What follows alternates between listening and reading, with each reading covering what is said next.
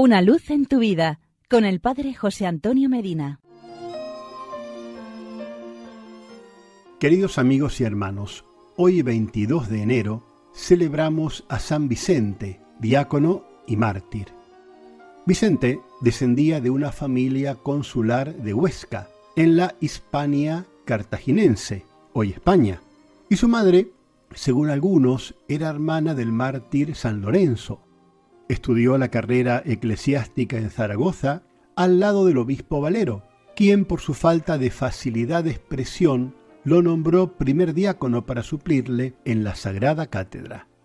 Paralelamente, el emperador Diocleciano había decretado una de las más crueles persecuciones contra la Iglesia y designó a Daciano para cumplir sus decretos en España. Las cárceles que estaban reservadas antes para los delincuentes comunes pronto se llenaron de obispos, presbíteros y diáconos. Al pasar Daciano por Barcelona, sacrifica a San Cucufate y a la niña Santa Eulalia. Cuando llega a Zaragoza, manda detener al obispo y a su diácono, Valero y Vicente, y trasladarlos a Valencia. Allí se celebró el primer interrogatorio. Vicente responde por los dos, intrépido y con palabra ardiente. Daciano se irrita, manda al destierro a Valero y Vicente es sometido a la tortura del potro. Su cuerpo es desgarrado con uñas metálicas. Mientras lo torturaban, el juez intimaba al mártir a la abjuración. Vicente rechazaba, indignado, tales ofrecimientos. Daciano, desconcertado y humillado ante aquella actitud, le ofrece el perdón si le entrega los libros sagrados, pero la valentía del mártir es inexpugnable. Exasperado de nuevo el prefecto, mandó aplicarle el supremo tormento, colocarlo sobre un lecho de hierro incandescente. Nada pudo quebrantarle. Recordando a San Lorenzo, sufre el tormento sin quejarse y bromeando entre las llamas.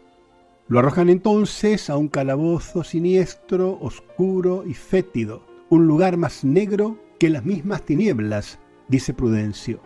Luego presenta el poeta un coro de ángeles que vienen a consolar al mártir.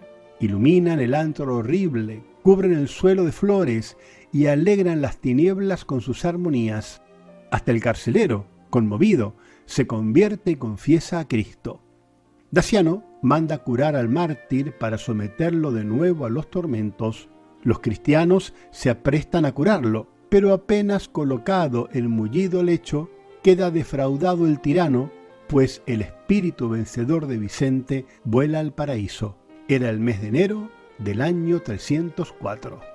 Ordena a Daciano mutilar el cuerpo y arrojarlo al mar, pero, más piadosas las olas, lo devuelven a tierra para proclamar ante el mundo el triunfo de Vicente, el invicto. Su culto se extendió mucho por toda la cristiandad. San Vicente, diácono y mártir, ruega por nosotros.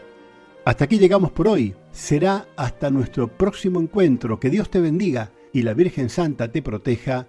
Amén.